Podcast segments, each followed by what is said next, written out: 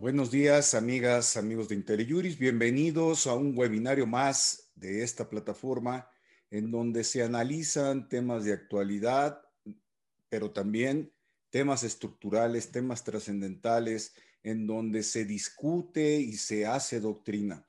El día de hoy tenemos eh, a un personaje, mm, José de Jesús Gómez Cotero, un entrañable amigo, a quien conocí en el plano laboral allá por al principio de los años 80. Pepe ya corrió, ya corrió un buen, hemos recorrido un buen camino de mi parte con un gran reconocimiento a tu trayectoria profesional, un gran tributarista, abogado, por supuesto, académico, eh, con una participación muy activa en colegios profesionales, en la Asociación Nacional de Especialistas Fiscales, hiciste un gran trabajo, pero además eres autor de varios libros y hoy precisamente lo que planteamos es eh, eh, reflexionar sobre el libro publicado por Editorial Temis, vale la pena que lo, consigan, es la tesis de, doctoral de, Pepe en la Universidad Panamericana.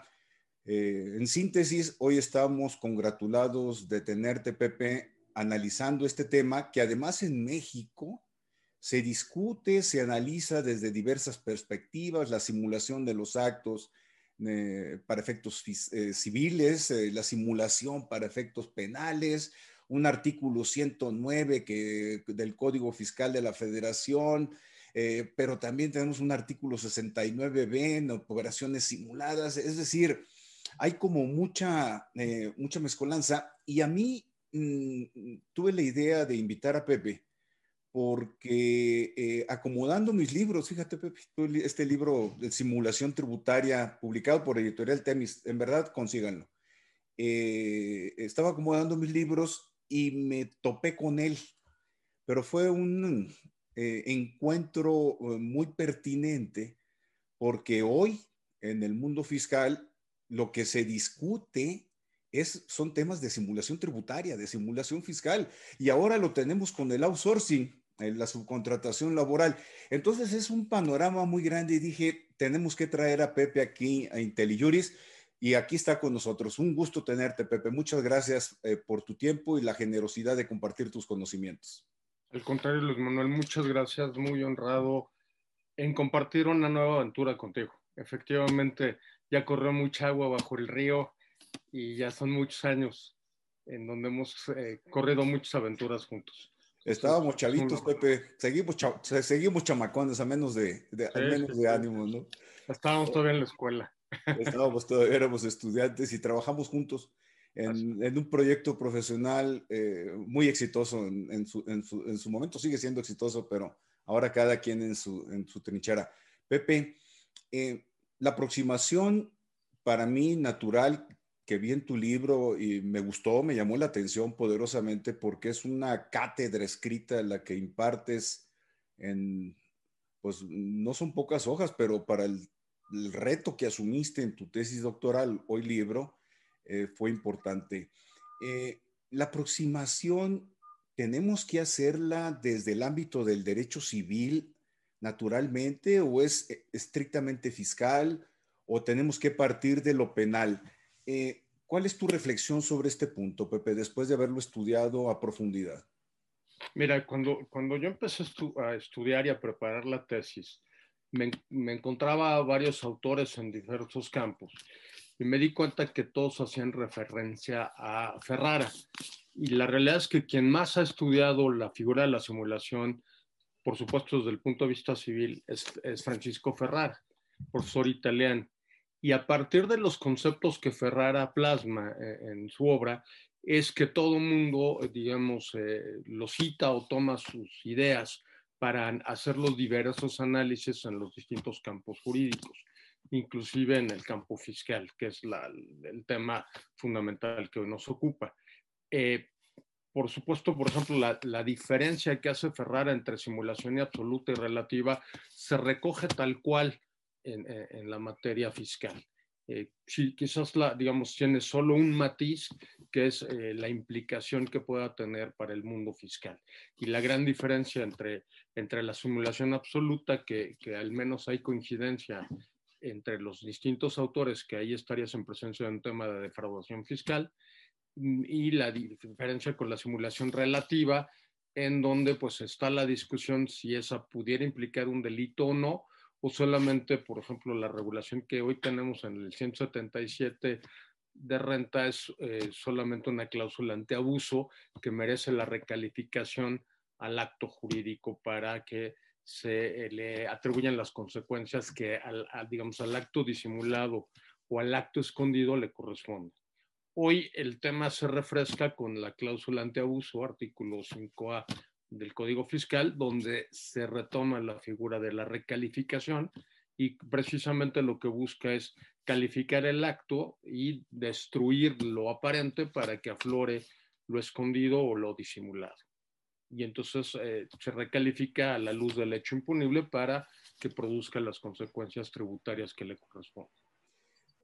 Pero a ver, con base en lo, en lo que nos expones, eh, la bondad o la virtud o mm, la fuerza del derecho civil es que se constituye en la plataforma de una teoría general de las obligaciones que es no, no, estoy diciendo que sea obligación civil, pero es sustrato, sustento de las obligaciones fiscales, es decir, una teoría obligacional adaptada o llevada, ascendida a la materia tributaria.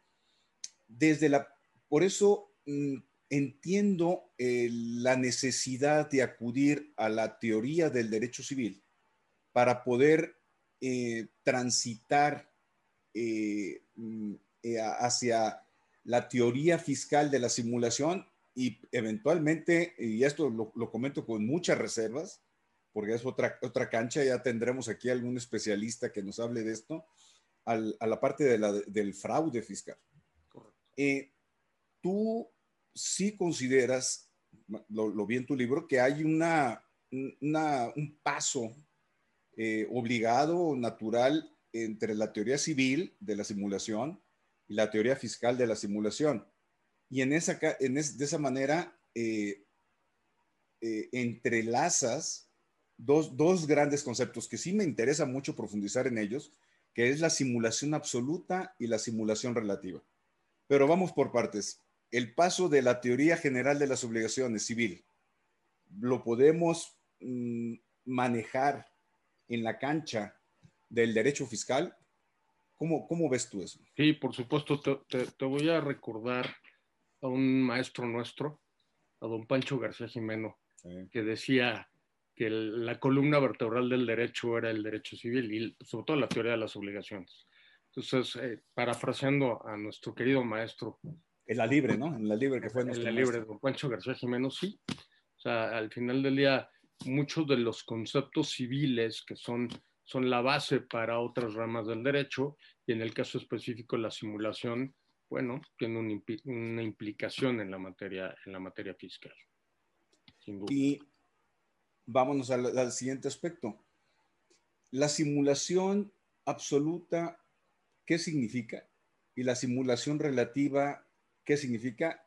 Ya hablando en términos generales de una teoría general del derecho, de las obligaciones, ¿qué significa y desde el punto de vista fiscal, ¿en qué trasciende? Ok. Desde tu punto de vista. en, términos generales, la, figura de la simulación sin hacer distingos implica la, la, realización de un acto jurídico aparente que esconde una situación diferente que se conoce como acto disimulado.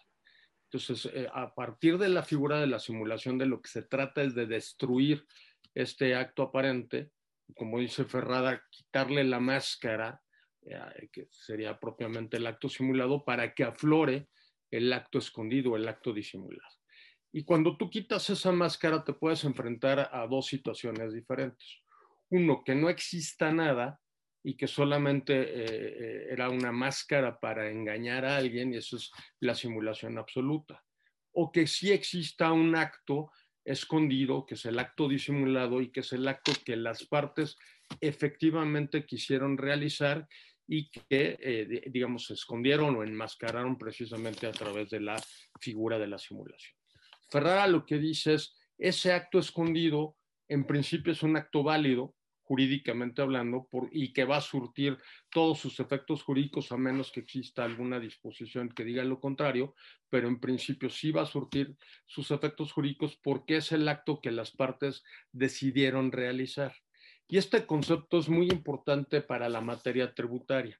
En el caso de la simulación absoluta, al encontrarte la nada jurídica, o sea, no hay nada, solamente, eh, digamos, construiste un montaje para efectos de aparentarle al fisco una determinada situación que en la realidad no existe, pues eso eh, no, hay, no hay duda, y al menos es coincidente en la doctrina, que estás en presencia de un tema de defraudación fiscal.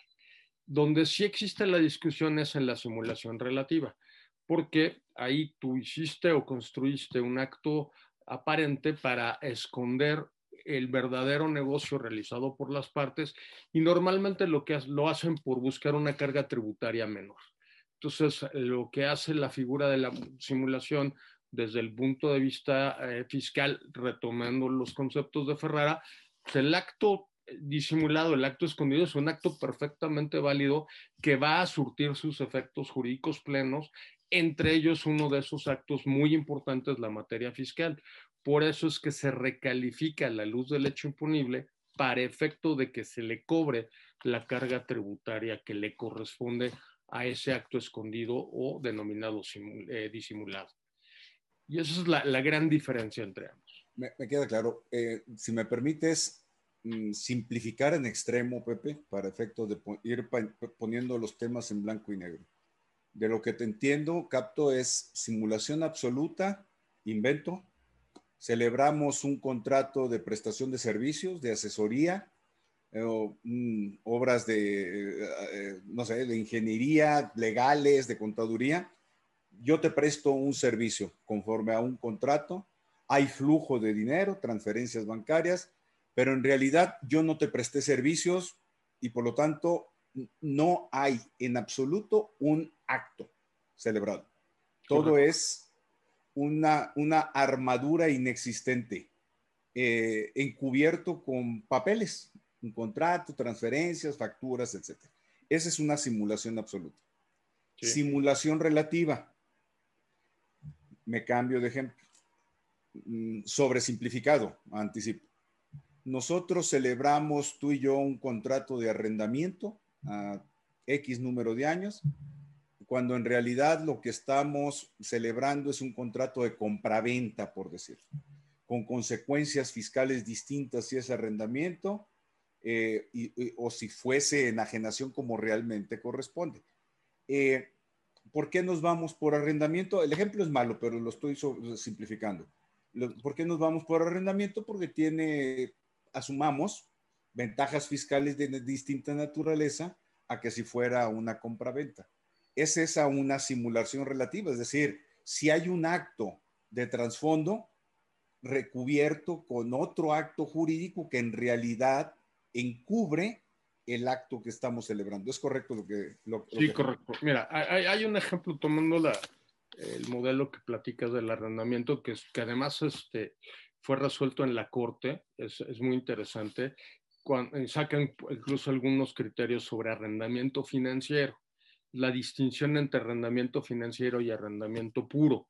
E, era un tema de un arrendamiento de, unas, de unos barcos muy, muy conocido, eh, con un gran debate si estuvo bien o mal defendido, pero, pero aquí lo, lo relevante de la tesis, eh, para efectos del tema que estamos platicando, es que lo que dice la Corte es, a ver, veamos cuáles son las características eh, del arrendamiento financiero, que es básicamente diferenciar monto original del el valor del bien y la tasa de financiamiento de intereses a los que les das tratamiento distinto, al valor del bien lo deprecias, a los intereses los deduces, y eh, eso lo, lo, distingue del arrendamiento puro en donde toda la renta la mandas a gastos. Y entonces la Corte dice, vamos a ver qué se hizo en la operación y entonces va incluso a los registros contables y dice, bueno, tú le llamaste arrendamiento puro, pero, perdón, arrendamiento financiero, pero en la realidad lo que estás haciendo es un arrendamiento puro. Entonces no me pongas una máscara de arrendamiento financiero por tener un tratamiento fiscal preferente, cuando en la realidad lo que estás haciendo es un arrendamiento puro y entonces la consecuencia fiscal que tiene tu acto es la del arrendamiento puro. aterrizando un poco el, tema y con un ejemplo que ya fue resuelto en, nuestro. Ahora, esto es un, una, en el caso que estamos analizando, es una simulación relativa, ¿correcto? Correcto. Eh, en, ese misma, en, ese mismo tenor, Pepe, ya empezaron algunas preguntas a llegar en, la sección de preguntas y respuestas, pero es, un poquito más adelante. Le, prometo a, quienes nos están haciendo las preguntas que ahorita vamos a, ir para allá. Eh, las simulas, me quedo con simulación relativa porque me quiero regresar a la, absoluta que creo que es donde el, tema se pone un poquito más peleagudo. Eh, en la simulación relativa, eh, yo lo que tengo registrado tú eres el experto, es que la Corte, en este caso que comentas de, los, de los barcos, eh, pero desde hace ya varios años, no pocos, ha sostenido que nos tenemos que ir a la esencia del acto y no a la, forma jurídica que se le otorgó, con, con lo que la Corte dio un paso a lo que hoy conocemos como recaracterización de operaciones conforme al 5A.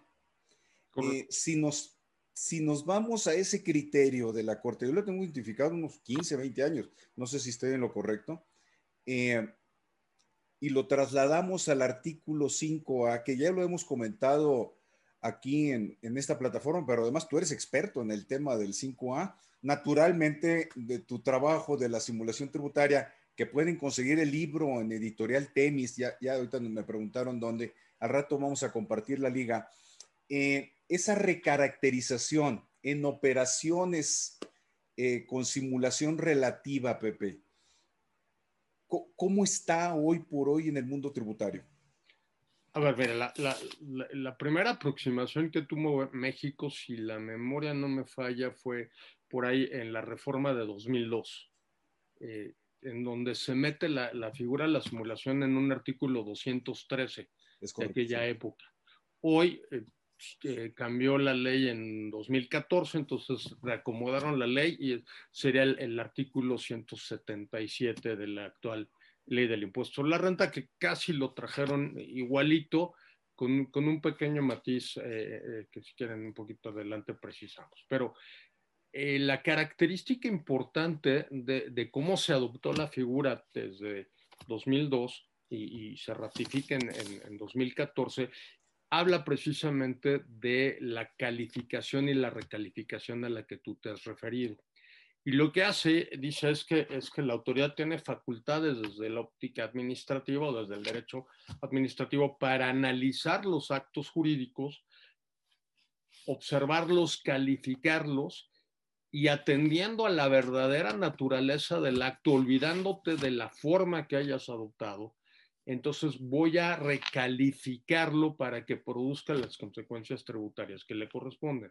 Sigue eh, lo, que tú comentas en, estos dos elementos, que es la calificación y la recalificación o recaracterización, como, hoy se le denomina. lo que viene a hacer ahora el 5A, pues es a retomar esta figura eh, eh, con un concepto un poco más amplio es, decir, no solamente va a atender a las figuras de simulación, eh, sino pudiera haber algún otro concepto que no necesariamente eh, tenga que ver con un tema de simulación. Eh, sin embargo, bueno, la figura de simulación como tal, yo no he visto casos, específicamente el 177 de renta, que se haya aplicado por parte de la autoridad fiscal. Y me parece que no lo han aplicado porque en la descripción de la norma tiene varios elementos que tiene que probar. Tiene que demostrar cuál es el acto simulado y cuál es el acto disimulado. O sea, tiene que, justificarlo en su liquidación. Tiene que demostrar la causa simulandi, lo cual no es fácil. Eh, eh, y dice, puede utilizar eh, la prueba presuncional.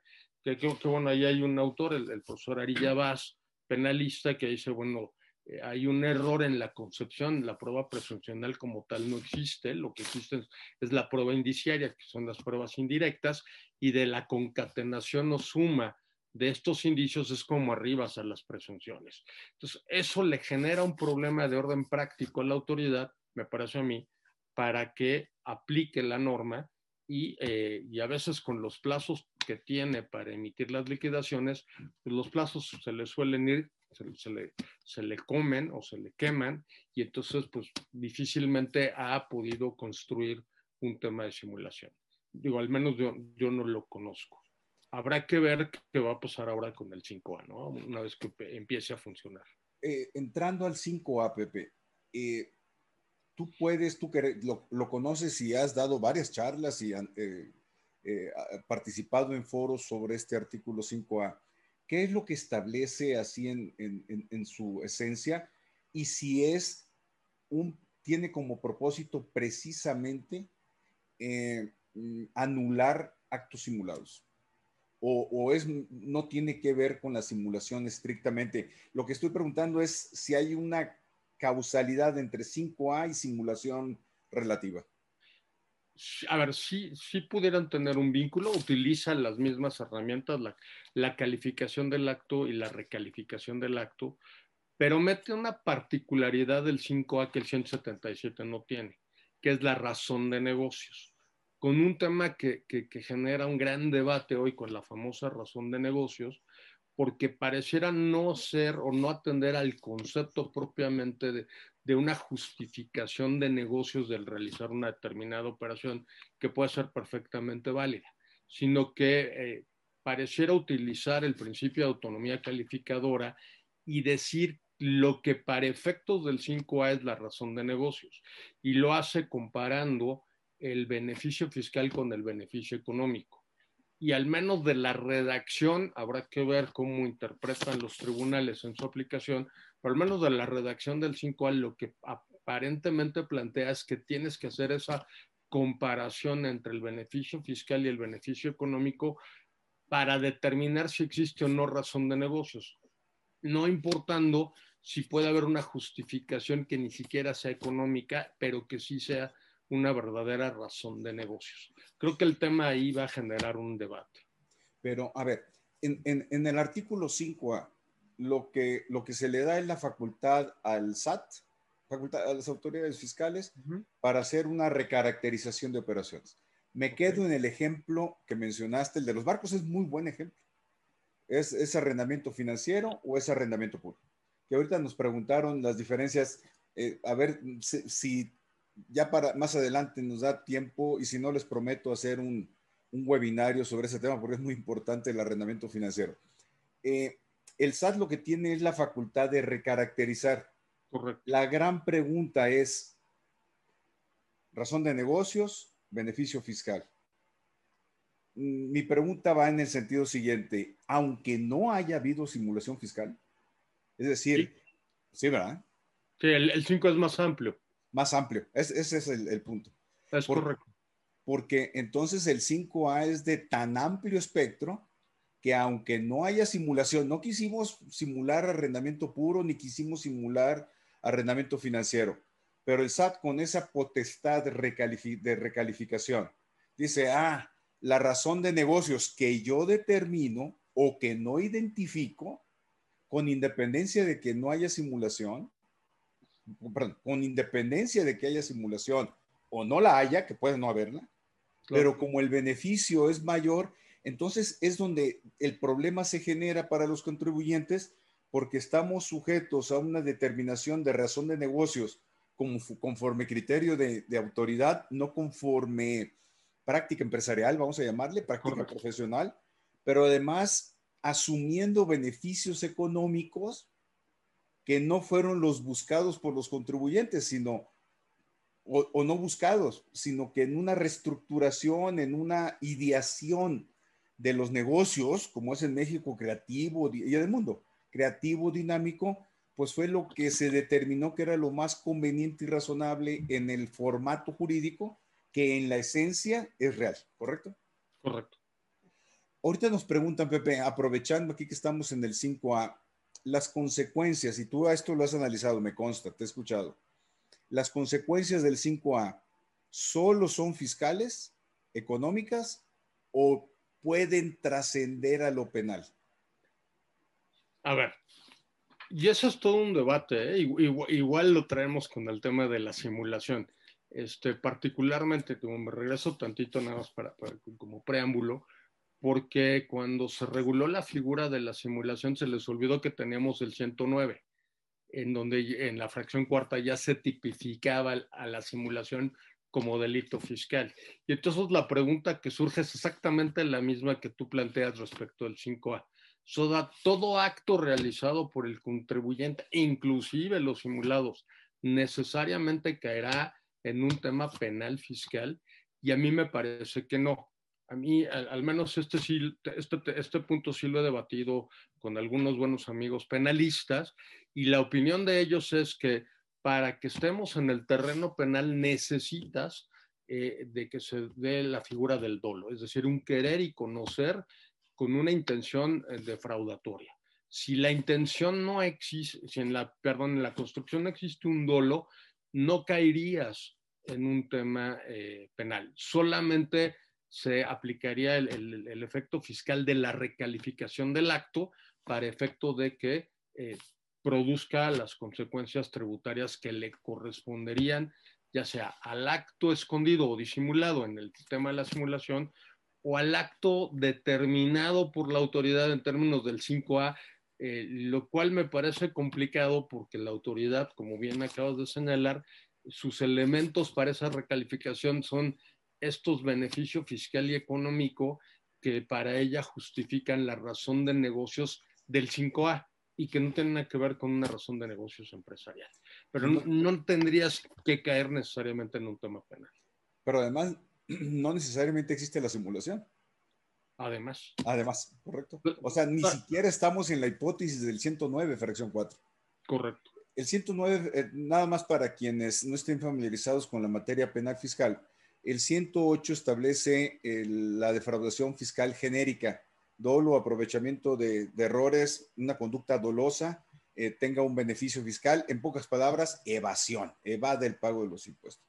El 109 establece, el artículo 109 del Código Fiscal de la Federación, los, equiparables a defraudación fiscal hay una fracción 4 que habla de simulación de actos con el propósito de evadir eh, contribuciones. Eh, pero bueno, este no es un tema penal y no tenemos las herramientas, las habilidades, Pepe, como para profundizar en ello. tendríamos que tener aquí a un buen, uno buen, tenemos muchos amigos penalistas muy capaces, probablemente los tendremos que llamar para analizar este, esta materia. Pero continuando con la simulación relativa, Pepe, en alguna de las consideraciones que tú haces, eh, que te he escuchado, los he platicado contigo, hay una, una faceta que es la manipulación en los valores de las operaciones. Eso, esas, ¿en qué, esas manipulaciones, eh, que son auténticas, no son fortuitas, es decir, manipulamos valores para pagar menos IVA, para pagar menos impuestos de la renta, el valor, valores, valores inmobiliarios, etcétera. ¿En dónde eh, ubicas el, tema de la simulación? ¿Es una simulación relativa? ¿Hay simulación primero? ¿Cómo, cómo, lo, cómo, lo, calificas? Eh, porque, porque es un contrato de compraventa, auténticamente de compraventa, no hay simulación del, de la naturaleza jurídica del acto, pero en lugar de poner los 100 pesos que vale realmente, pues le ponemos 20 y nos ahorramos una lana a todos, ¿no? Correcto. Eh, bueno, ahí, primero, la doctrina civil, eh, particularmente Bonecas, dice que estamos en presencia de una simulación parcial. Parcial. De, una, de, una, simulación parcial, que es un, es un tipo diferente a la absoluta o la relativa. Aquí es, eh, Bonecas lo, que dice es, una simulación parcial porque lo que está simulando es un elemento del acto, en este caso el precio. El clásico ejemplo de la compraventa de un inmueble donde, como bien dices, vale 100 pero declaras 80 porque te cuesta más barato. La característica fundamental para que tenga trascendencia en el mundo fiscal es que a través de la figura de la simulación vas a destruir todo el acto simulado. O sea, y el objetivo precisamente es que aflore el acto escondido. En el caso de la simulación parcial, el acto es real y verdadero, el acto no se destruye, solamente hay un error o un, falseamiento en un elemento que generalmente es el precio. Eh, para combatir la figura de alteración de precios, normalmente se utiliza la figura de los precios de transferencia, que ahí lo que busca es que se pacten las operaciones a un valor real, a, lo que se conoce como valor de mercado. Tiene su particularidad porque tiene, tiene que ver con partes relacionadas este, fundamentalmente. Pero, pero es, una, es un mecanismo, digamos, de, de, combate de esta simulación parcial distinto a la figura de la simulación relativa que está regulada en el 177, porque aquí la característica en la, en la simulación es destruir completamente el acto. Y en esta simulación parcial, pues la enajenación de la casa habitación fue real y verdadera, tan eso sí, que ahora tú estás habitando la casa habitación que yo te vendí. No, el acto es, jurídicamente válido. Sí, es, un tema particular eh, interesante en la simulación parcial en lo que se refiere a valores, porque mm, de que opera en México, sobre todo en temas inmobiliarios, mm, pues es una de las razones de las actuaciones eh, de las autoridades federales y también de las, eh, de las locales, en la medida que los valores del impuesto predial se manipulan, es la, expresión, se manipulan a la baja también para tener un impacto menor en ese, en, ese rubro del impuesto predial. Federico Moreno, Pepe, antes de continuar, ah, aparecen varias preguntas y aprovecho para, para hacer un receso aquí y, y responderlas. Federico Moreno tiene dos preguntas. El beneficio fiscal no puede, entiendo que, que alude al artículo 5A el beneficio fiscal no puede ser una parte importante de la razón de negocios? Y repregunta Federico, la posición de la autoridad es que ante una opción tiene que elegir la que más impuesto genera. Eh, estamos dentro del 5A, ahora sí me queda claro. ¿Cómo ves, Pepe? A ver, bueno, eh, si me voy con la segunda, si hablamos de opciones, este, me parece a mí que, estaríamos en una figura diferente, que es lo que se conoce como la economía de opción. Y en la economía de, opción ni siquiera este, había quebrantamiento de la ley, solamente estás tomando las alternativas que la propia ley te ofrece. Y el ejemplo más obvio lo tenemos nuevamente en el arrendamiento, sobre todo persona física, en donde tú puedes tomar la deducción ciega o la deducción con comprobantes. Y ahí pues son, son alternativas que la propia ley me da. Ahora, en la segunda pregunta o la primera pregunta de Federico, pues me parece que el tema es bien discutible porque muchas veces una razón eh, eh, económica pues es precisamente ese beneficio fiscal y ahí tendrá la autoridad que justificar en su determinación precisamente los motivos de su resolución. Y creo que ahí es donde entrará eh, la habilidad del litigante para eh, contravertir ese argumento a la autoridad cuando está lo plasma. Eh, volviendo al tema de la manipulación de valores, Pepe, Alfredo Rodríguez pregunta, ¿no se estaría ante la falsedad en lugar de la simulación en manipulación de valores? Sí, pudiera ser. Eh, bueno, a ver, civilmente es una simulación parcial. Eh, desde el punto de vista penal, pues, si ya me habla de la falsedad, pues sí podemos tener una consecuencia, porque ahí sí pudiera configurarse un tema de dolo, ¿no? Querer y conocer en, en, en, la, en la, falsedad del, del tema. ¿no? Sí, inclusive un dolo ubicado en el artículo 108 eh, de la, del fraude fiscal genérico, ¿no? Eh, Ernesto Guadarrama, parece que no, no, no, nos van a dejar salir del artículo 5A, Pepe. Es todo un tema. Pregunta Ernesto, el artículo 5A en su cuarto párrafo, cuando habla de que una serie de actos jurídicos carece de razón de negocios, cuando el beneficio económico razonablemente esperado pudiera alcanzarse a través de la realización de un menor número de actos jurídicos y el efecto fiscal de estos hubiera sido más gravoso. ese planteamiento está claro. Pregunta es, ¿se pudiera considerar que esa serie de actos dan lugar a una manipulación? Es decir, en lugar de ir de, en forma directa del punto A al punto Z, pasamos por B, C, D, E, F, todo el abecedario y damos, damos muchas vueltas. Podemos considerar que ahí hay un esquema de simulación y él pone un ejemplo. Mm, un padre dona al hijo y el hijo vende un tercero, en lugar de que sea el, padre que venga, venda directamente al tercero. Es un ejemplo, por supuesto. Eh, es, ¿Esto cómo, cómo, lo visualizas en el esquema de la simulación, lo que está presentándonos Ernesto Guadarrama, Pepe? Es que ahí no necesariamente tendría que haber un tema de simulación. A ver, retomando un poco su ejemplo y, creo que lo aterrizamos en algo más, mm, digamos, más evidente.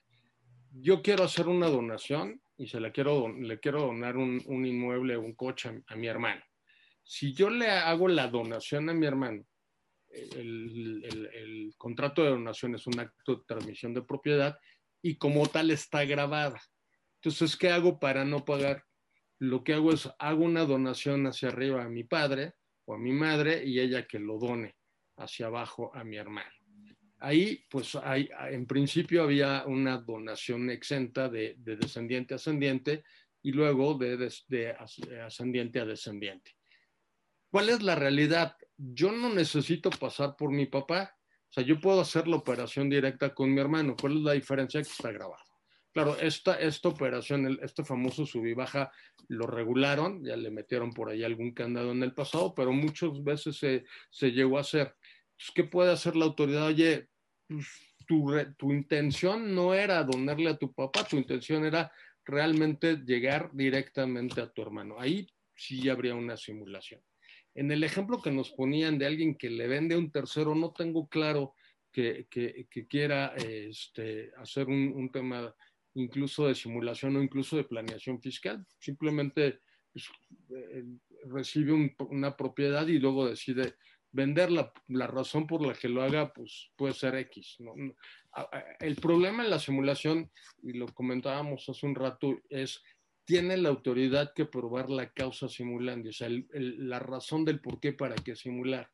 Y me parece que ahí es donde la autoridad tiene grandes problemas porque no es, eh, la causa simulando no es algo que va a estar en el papel, que va a estar escrito. O sea, tiene que demostrarla a través de pruebas indiciarias y me parece que la autoridad al menos no tiene la capacitación, por no llamarlo de otra manera, para hacer un análisis de pruebas indiciarias o para construir estas pruebas indiciarias que nos van a llevar a la presunción de que existe una simulación. Por eso es que yo no he visto muchos casos. Al respecto. y, primero, no, no, no, existen muchos casos. Eh, ahorita nos vamos a mover al 69B, pero además, mm, un comentario rápido. Mm, el tema presuncional, las derivaciones o las integraciones de los expedientes administrativos en el SAT para efectos fiscales, mm, conforme al sistema penal acusatorio para efectos penales, no tienen la relevancia que les corresponde o que les atribuida por el Código Fiscal de la Federación a ese tipo de simulaciones, ¿correcto? Es correcto. Además, yo, diría, y, en eso hay una coincidencia, yo ahí les invitaría a, quienes nos escuchan que lean, por favor, los prólogos del libro. Los prólogos fueron hechos por un buen amigo penalista, compañero de Luis Manuel y mío, que es el maestro Rodolfo Félix, y por el eh, don Rubén Aguirre, que en su momento fue jefe del SAT y director de, eh, bueno, subsecretario, pero en su momento director de política de ingresos. Y ambos coinciden en que la, el 177 es una cláusula antiabuso, que no necesariamente se traduce en un tema penal. Ahora, el punto que acabas de comentar es bien importante en el sistema penal acusatorio, porque las pruebas del expediente administrativo no necesariamente eh, van a ser utilizadas o pueden ser utilizadas eh, a rajatabla en el procedimiento penal. Hoy, hoy se complica el tema. ¿no? Y eso es una de las críticas que yo le echo, por ejemplo, el 69B, cuando dice, si no me desvirtuaste, se presume que nos vamos al tema penal. Y, yo siempre he criticado, a ver, creo que, ¿qué pasa si yo por despistado, por mareado, no presenté pruebas, es una operación real y verdadera, pero eso me fueron los términos. Eso en automático me coloca en un tema penal Entonces yo puedo tener una simulación para efectos administrativos o un 69 para efectos administrativos y cuando llego al tema penal ahí sí lo pruebo. Y entonces llego a un absurdo que un mismo acto administrativamente es calificado como simulación y penalmente no. Lo cual me parece un tema. bueno, eso sería materia de... Vamos a traer aquí a Rodolfo Félix, que le entiende bastante bien eh, a los temas penales fiscales porque además el, el, tipo penal del artículo 113 bis, pues sí como que hace agua en, en algunos de los aspectos que yo he escuchado que los penalistas cuestionan, es que habla de la compra-venta de, de, de, CFDIs y los, los CFDIs no se compran ni se venden, los CFDIs se piden y se reciben. Pero bueno, no, es el tema, no es el tema penal. Eh, los debates en las mesas que hemos participado, en donde están penalistas precisamente analizando estos temas, sí, sí, sí, son apasionantes. Pero se nos está yendo el tiempo y no hemos hablado de la simulación absoluta, Pepe. Y yo creo que eh, eh, para efectos de esta charla tiene mucha relevancia porque nos movemos a la cancha del 69B del Código Fiscal de la Federación, la presunción que ahí se establece, los tipos penales, por supuesto, pero también el, el tipo penal del 109, fracción 4. ¿Qué hay de la simulación absoluta en materia fiscal? Ya eh, al principio de esta charla nos hablaste de, nos hiciste la precisión de qué consiste una simulación absoluta, pero traído a la materia fiscal, ¿cómo conceptuamos, cómo desarrollamos este, este concepto, Pepe? bueno, yo creo que ahí tendremos que seguir al mismo Ferrara. O sea, dice, a ver, yo destruyo el acto simulado y me encuentro la nada jurídica. Es decir, hay un, hay un montaje, hay un acto aparente para, para, para esconder una determinada situación o para buscar obtener una determinada situación. El 69B lo que te habla eh, y dice son operaciones inexistentes, operaciones falsas o operaciones simuladas. Y pareciera meter en la misma canasta eh, conceptos eh, y, que pudieran ser sinónimos, ¿no? Si hablamos de simulación absoluta, pues probablemente estaríamos hablando igual de, una operación inexistente. Como bien dices, eso de las, digamos, de las operaciones falsas, entre comillas, hoy es discutible si hay comprobantes fiscales digitales falsos cuando todos son timbrados. Este, al final del día yo creo que nos quedaríamos entre, entre los de operaciones inexistentes y simuladas, pero a mí me parece que ahí estamos en un tema de sinónimos, a menos que la autoridad quiera distinguir la simulación absoluta de la relativa. Y si quiere calificar una simulación relativa como delito, eh, me parece que tendremos un, todo un debate como bien señalas. Ahora, en cuanto a las operaciones inexistentes o simuladas del 69, dice la autoridad, porque carezcan de materialidad y se refiere a que carezcan de materialidad porque o no tienes eh, personal o no tienes activos o no tienes elementos para prestar el servicio o enajenar el bien. Pero me parece que están confundiendo dos cosas que son distintas. Una cosa es la capacidad o los elementos materiales para, para que se preste un determinado servicio o se enajene un bien. Y otra cosa muy diferente es la realidad o no de la operación y simplemente traigo un ejemplo muy, de la, muy cotidiano porque le pasó a un buen amigo mío al que lleva un asunto ante el Seguro Social y eh, eh, emite su recibo de honorarios correspondiente y llega una auditoría y le objetan a su cliente ese recibo y le dicen, oye, demuéstrame la materialidad del servicio que te prestó el abogado. Y entonces me preguntaba, oye, ¿qué le doy? A ver, el recurso lo planteé yo, la capacidad material es el abogado que lo hace. No necesito pasante porque hoy ya muchos temas son en, materia digital, puedo hacer presentaciones de escritos en forma electrónica. Entonces no necesito ni mensajero que lo lleve. Eh, activos, pues es la computadora donde teclea el recurso. O sea, esos, esos son los elementos materiales, la capacidad intelectual del abogado. Ahora, ¿la operación es real y verdadera? Pues sí, tan es así que ahí está la resolución favorable del recurso. Y aunque se hubiera perdido, pues el, recurso se llevó, la gestión, motivo del servicio se llevó. Y entonces, eh, si lo que quieres es que te pruebe la existencia del servicio, pues ahí está la resolución. Si quieres que te pruebe los elementos materiales, pues son, son cosas diferentes. Y a mí me parece, digo, es un ejemplo muy simplista, muy cotidiano, pero la autoridad de repente lo complica. Y parte de una premisa que te revierto la carga de la prueba de tu contribuyente, es el que demuestra esa, esa, esos elementos de materialidad que a veces se le prueban y a la autoridad no le gustan, ¿no? Entonces, o los descalifica, pero los descalifica por razones meramente formales o por temas, por ejemplo, los contratos te dice no existen porque no tienen fecha cierta, olvidándosele de algo que es muy básico y que yo se lo aprendí amigos civilistas. Bueno, es que la prueba de un contrato, cierto es que no solamente es el papel, el papel demuestra el contenido obligacional, pero a ese papel hay que relacionarlo con los actos de ejecución del contrato. Entonces, lo que va a probar, yo, yo siempre he dicho con mis alumnos, cuando la historia que te platica el contrato con la historia que me platican los actos de ejecución coinciden, es un contrato real y verdadero. Cuando no coinciden, o estamos en una simulación o estamos en otra cosa diferente.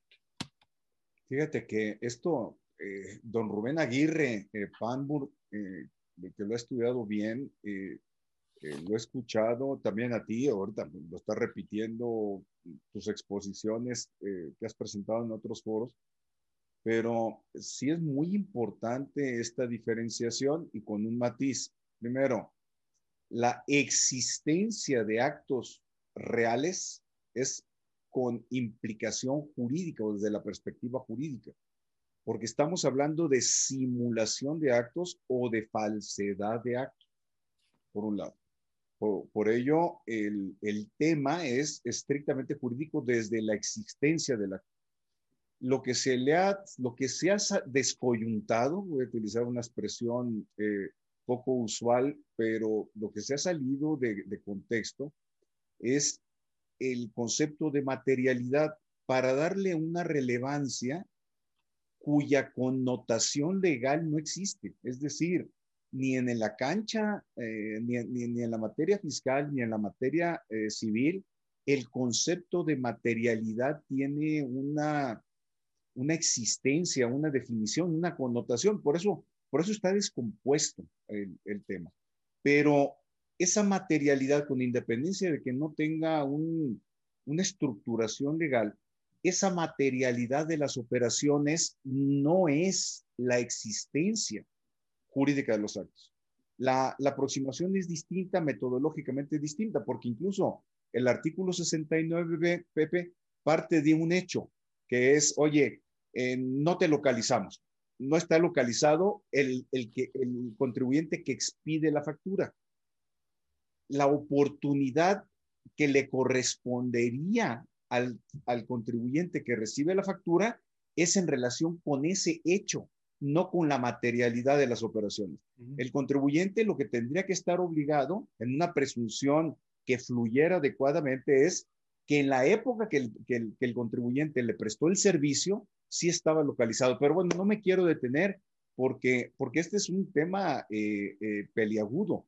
Pero mm, la materialidad incluso se ha llevado a la inexistencia de las operaciones fuera del artículo 69b, eh, imputando una simulación absoluta, inexistencia de los actos o falsedad de los actos. Eh, al menos eh, en el 69b tenemos un elemento que, que, es el que da pauta o arranca un procedimiento para establecer una presunción no localizado el contribuyente, no carece, carece de recursos materiales y humanos, que ahora en el mundo digital se enreda más.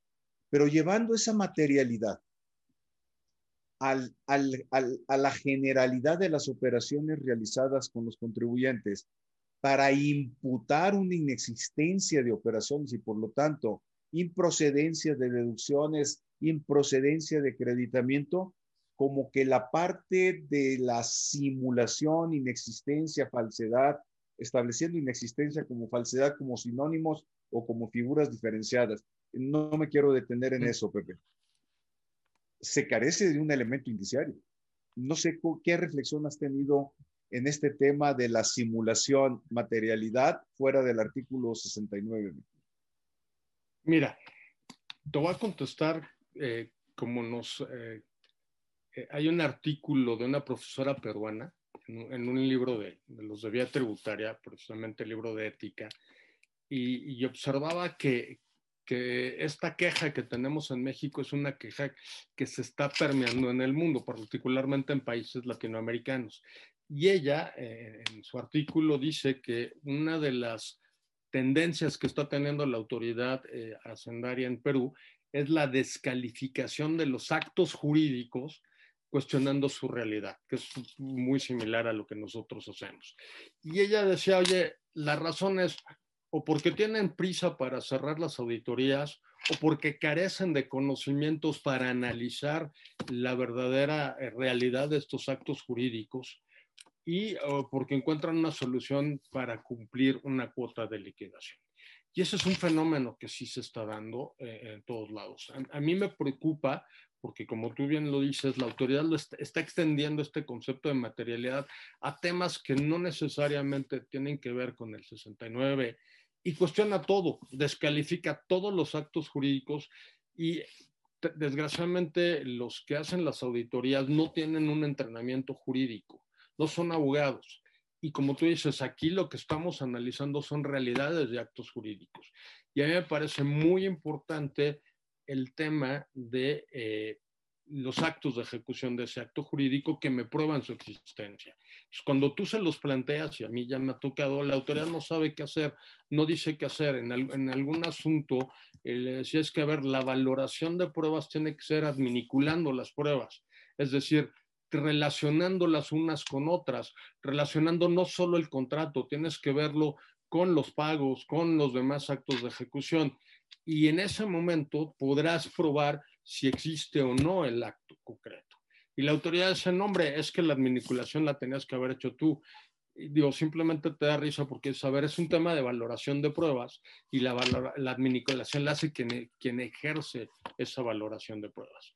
Entonces, eh, me parece que se cumple esta premisa que señala la profesora peruana en el sentido de vamos a descalificar actos con un objetivo meramente recaudatorio y que el contribuyente, pues que se defienda como pueda, si es que se sabe defender.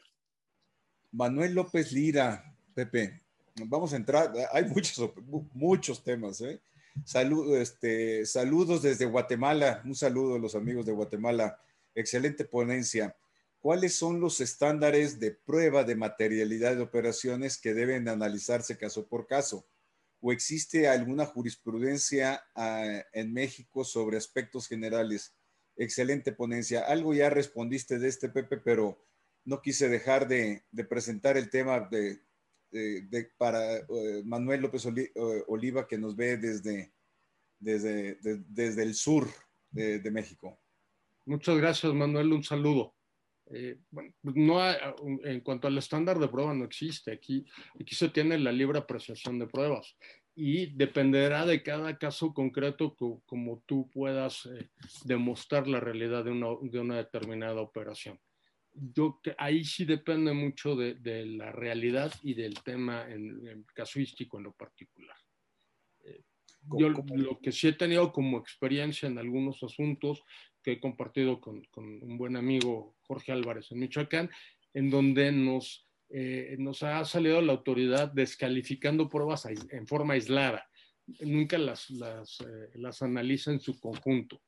Entonces, eh, me parece que ahí está cometiendo un gran error. Algún asunto está llegando a tribunales y los tribunales lo más que hemos observado es que sí, sí tienes elementos de prueba, no existe una, una adecuada valoración de estas, pero no se mete o no se ha metido, digamos, al fondo a definir este análisis probatorio de, eh, la realidad o no de la operación.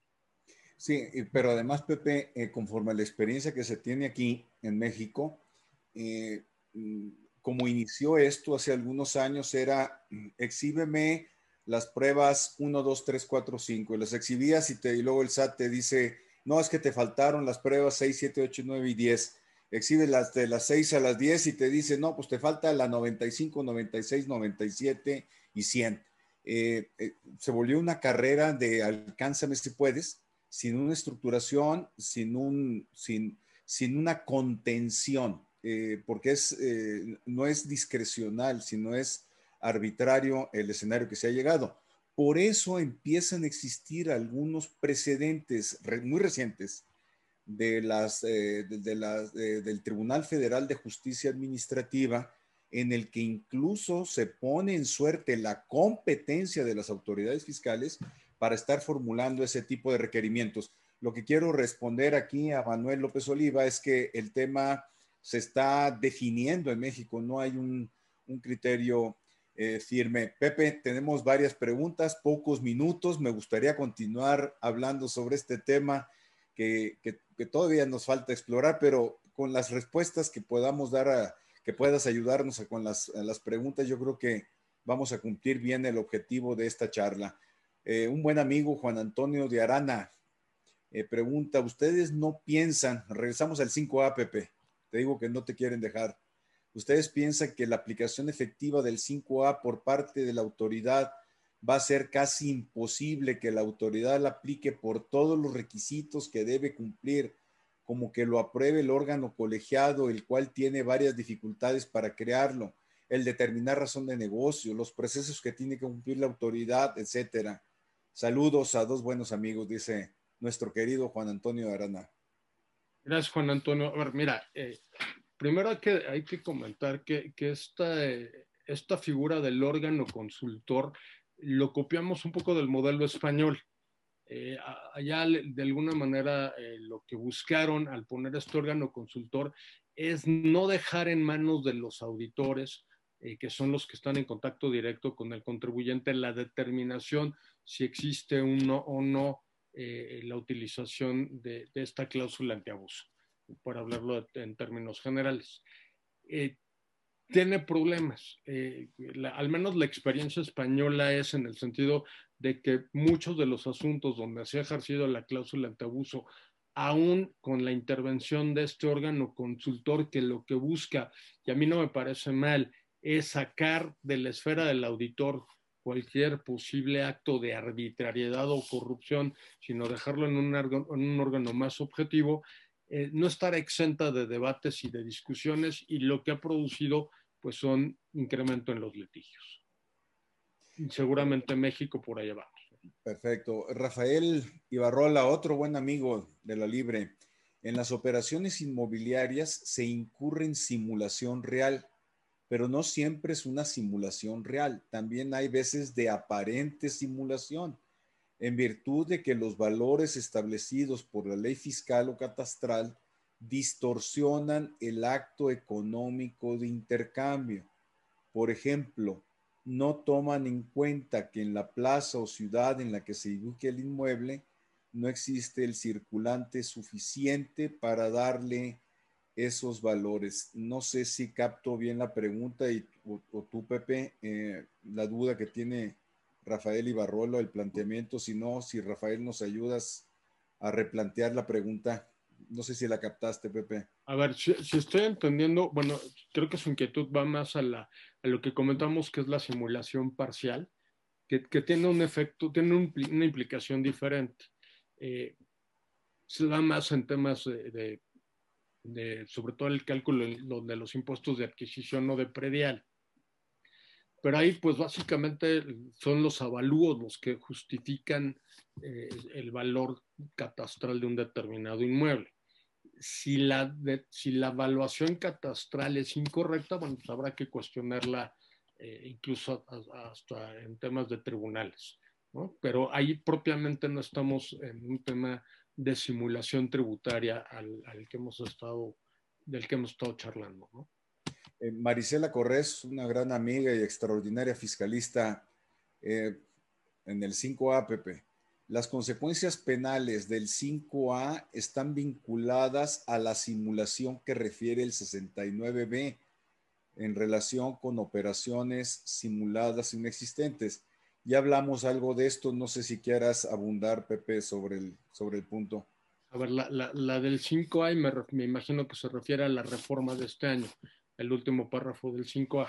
A ver, yo, mi, opinión es que eh, pues ese párrafo sale sobrando. Porque si la autoridad en el ejercicio de facultades de comprobación tenga que ver el 5A o no, encuentra un delito, nada le impide que se vaya por la vía penal, siempre y cuando allá lo demuestre.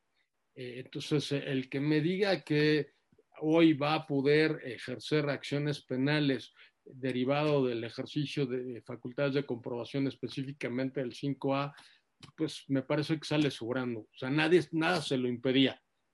O sea, si no tiene elementos probatorios de que hay delito, pues seguramente su intento penal fracasará. Si tiene elementos para demostrar que hay delito, pues probablemente tendrá éxito en su procedimiento penal. Aquí nos manda a saludar nuestro buen amigo Alberto Sincer. Yo creo que eh, lo tendremos que invitar como un experto penalista eh, y en temas fiscales, ni se diga. Eh, yo creo que será bueno tenerlo aquí que nos, nos pase sus impresiones. Es un catedrático de estos temas penales, fiscales, con una amplia eh, exposición, que precisamente nos dice, buena plática, el tema es muy actual. Alberto Sincer, ¿no? Los puntos de contacto entre la materia administrativa, fiscal y el procedimiento penal son múltiples e importantes un gran tema es en qué caso los derechos del contribuyente ante una investigación penal deben tener vigencia durante la visita domiciliaria. El derecho a guardar silencio, por ejemplo. Los felicito. Saludos afectuosos. Pues yo creo que, Alberto, eh, amigo, eh, será importante tenerte en esta plataforma de IntelliJuris. Ojalá nos aceptes pronto la invitación. Pepe, eh, hay, más preguntas. ya nos quedan eh, un minuto que, que, me gustaría cerrar con algún comentario. Ya no podemos atender más preguntas. Eh, ha sido extraordinaria tu ponencia. ¿Algún comentario de cierre, Pepe, eh, para concluir esta extraordinaria exposición de tu parte? Bueno, pues yo, simplemente quisiera invitar a, a todos a, los participantes a que sigan estudiando el tema. Yo creo que es un tema hoy muy vigente, que, tendrá muchos matices con los cambios que se han dado y que bueno, es solamente a través del estudio y de cómo los planteamientos, eh, a través de la creatividad de los litigantes en los juicios, como van a ir abonando a que se vaya abriendo el camino para ir desarrollando el tema. Y no me queda más que agradecerte, Luis Manuel, nuevamente la oportunidad de compartir esta nueva aventura. Muchas gracias y muchas gracias a todos. No, pues Pepe, muchas gracias. Ya tendremos oportunidad de que vengas a hablarnos de otros de los temas que, que has desarrollado académicamente eh, en tus libros. No, no dejen de eh, atender el tema, el libro, perdón, de, José de Jesús Gómez Cotero, publicado en editorial Temis, eh, cuyo título es La simulación tributaria. Aquí ustedes tienen en pantalla el índice, el libro, cómprenlo. Pepe, eh, muy agradecido con tu tiempo, con tu disposición, generosidad, compartir experiencias, conocimientos. Eh, lo apreciamos ampliamente aquí en IntelliJuris y ojalá te, tengamos de vuelta por acá. Un abrazo, Pepe, muy afectuoso y gracias a quienes nos acompañaron en este evento. Muchas gracias. Buen día.